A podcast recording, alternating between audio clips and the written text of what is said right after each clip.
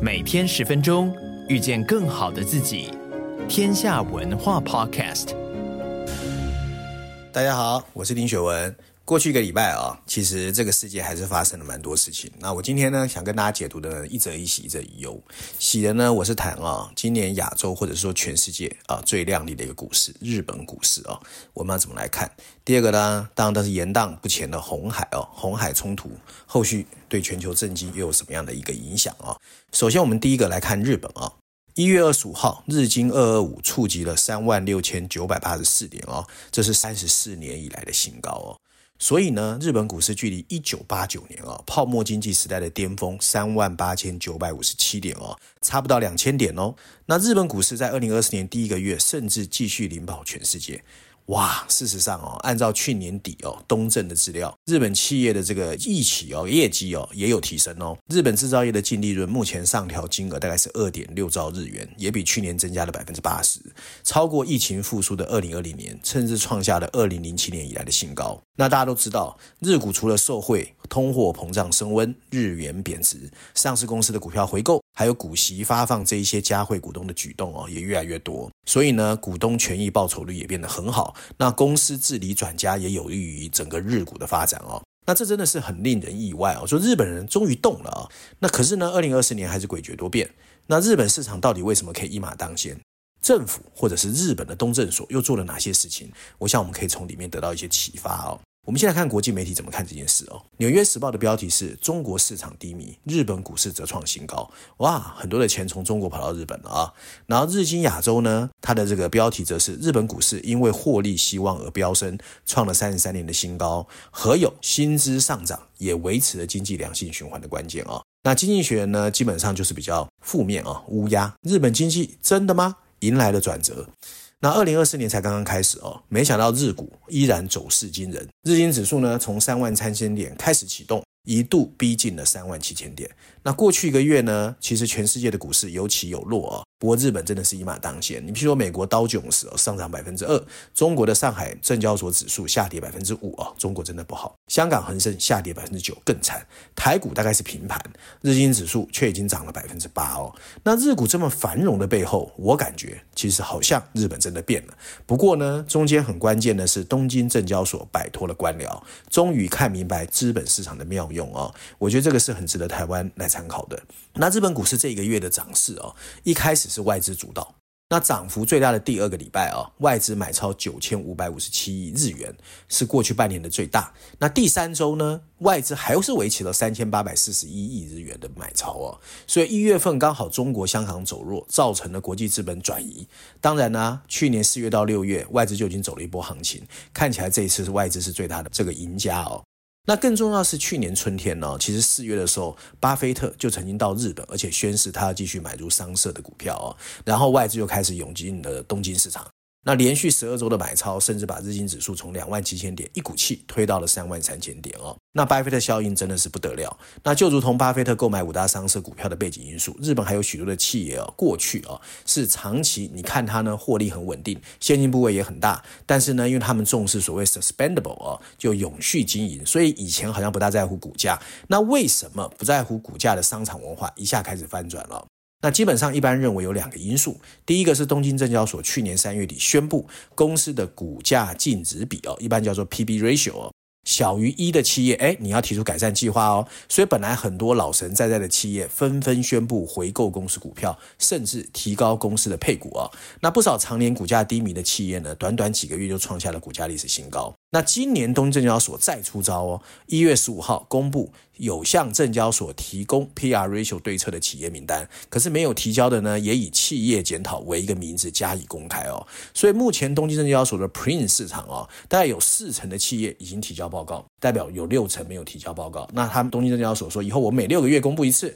所以在这种压力之下，很多的企业现在股东会或董事会主要讨论的就是怎么努力维持或维持提升股价哦。这整个改变了这个日。本的这个企业文化哦，那过去呢，这个日本这企业啊，其实就是这种像大恐龙一样不大动哦，所以日本东京证交所出招之后啊，日企的董事会开会哦，已经开始变成哎比较积极了，还有比较重要是散户啊，还有外资哎开始加入买超，然后日本企业进行一波波的回购股票，所以整个氛围就不一样了。另外呢，去年春天跟今年一月啊，推升日股的主力是外资，恰巧也是东京证交所新政策前后开始往外冲，所以外资是这一波最大的获利者。接着呢，就是国内的企业，我自己的股价上涨，我当然也有获利嘛。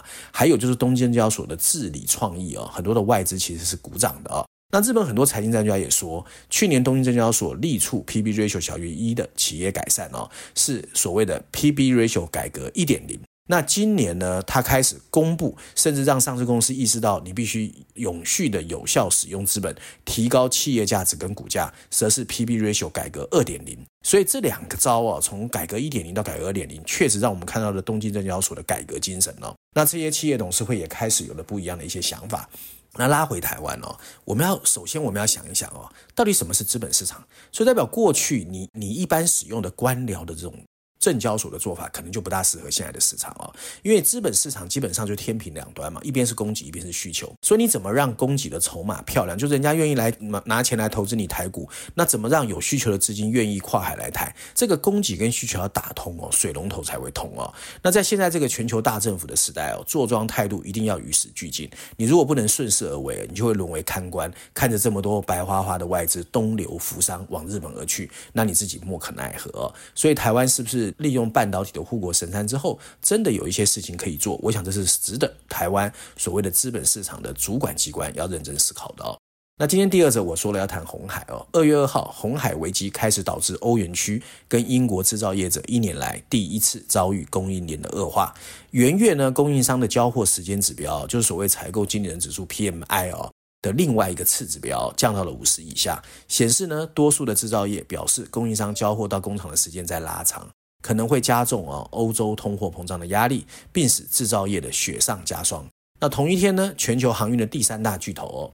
法国货运航运的巨头达飞集团哦，CMA 哦，因为安全风险也暂停了船只要通过红海的南部哦。除此之外，国际货币组织、联合国甚至世界贸易组织都已经接连对红海危机发出警告。另一方面呢，也有迹象显示，中国现在也没有完全袖手旁观，开始派军舰为中国的货船哦提供护航哦。那看起来呢，红海危机欲罢不能。我们要怎么分析解读这个事情？那对台湾又有什么影响？全球经济情况又有什么影响？先来看国际媒体哦，《伦敦金融时报》的标题写的是“红海危机延长了欧洲制造商的交货时间 ”，CNBC 的标题是“自红海危机以来，对中国通过铁路途经俄罗斯的货物的需求哦猛增”。那 CNN 的标题是“国际货币组织 M F 表示，全球经济上空的阴霾开始散去，但红海危机可能会带来新一波的麻烦哦。”看起来这个乌云真的是密布哦。那中东地区的紧张局势哦，看起来一直在升级，甚至已经延宕了数个月哦。宣称支持巴勒斯坦的也门胡塞武装分子呢，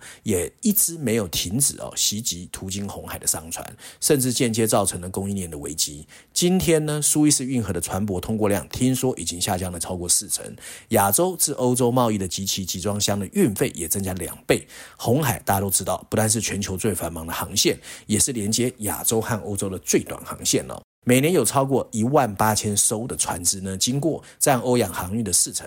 从中东运到亚洲的原油跟天然气，在油轮遇袭之后，也面临的地缘政治的风险，已经让国际油价创了两个月的新高哦。那船运延后也对中国出口产生影响。那现在春节又快到了，所以港口已经开始有一些积压的情况。那加上运费成本的增加，欧洲经济当然是首当其冲，通货膨胀居高不下，看起来欧洲很惨。那现在呢？听说特斯拉跟 Volvo 都已经宣布要减产。更重要的是呢，很多人认为胡塞的组织背后就是伊朗，因此美国也透过外交管道想要找中国去帮忙。不过好像没什么办法可以制衡哦。偏偏呢，屋漏偏逢连夜雨，美军位于约旦东北部靠近叙利亚边境的一个军事基地又遭遇了无人机的袭击，听说有三名美国士兵死亡哦。那这对美国来说是不可忍受的，所以美国国会已经开始给这个两党压力哦。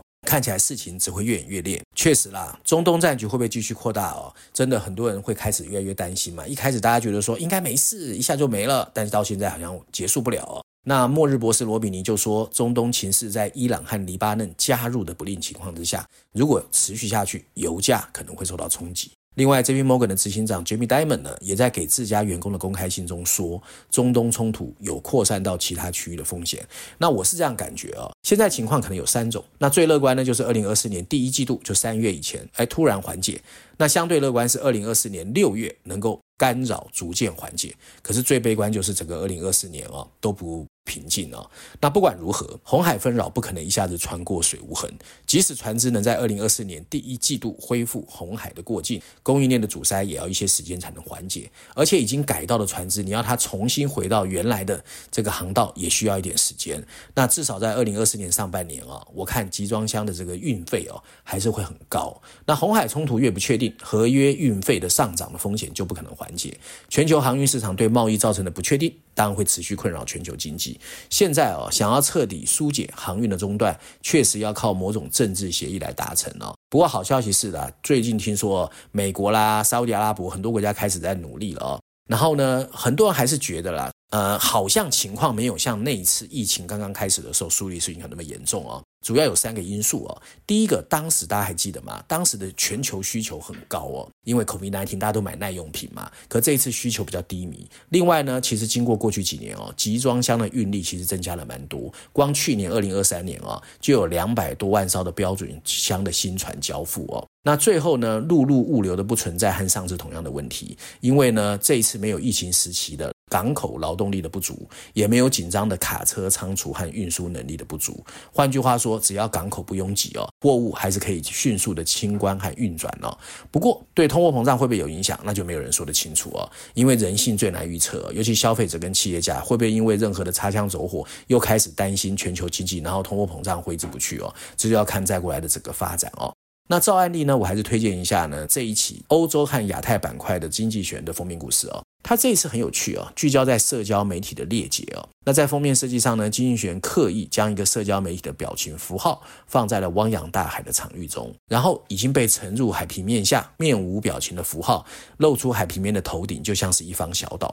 小岛上坐着一个低头划手机的女孩，上面一排黑色字体说明了一切：社群网络的终结哦。真的啦，讲到社交媒体，我想大家都玩过，不管你是玩 Line 啦、微信，甚至 Facebook、脸书哦。可是呢，这个看起来呢，很多人在使用的 Facebook，其实最近开始发生了一些细微的变化哦，就是越来越多人呢，开始不想在公开的这个社交网站讲太多话，开始走向自己所谓封闭或者是小群组的一些地方去发表，或者是。公布他自己的想法哦，那这整个情况呢，经济学这一次特别利用经济学的封面故事，跟大家来看所谓的社交媒体二点零到底会带来全世界，尤其在二零二四年这个大选年，会有什么样的变化跟影响哦。那如果大家有兴趣的话，不妨买来看看。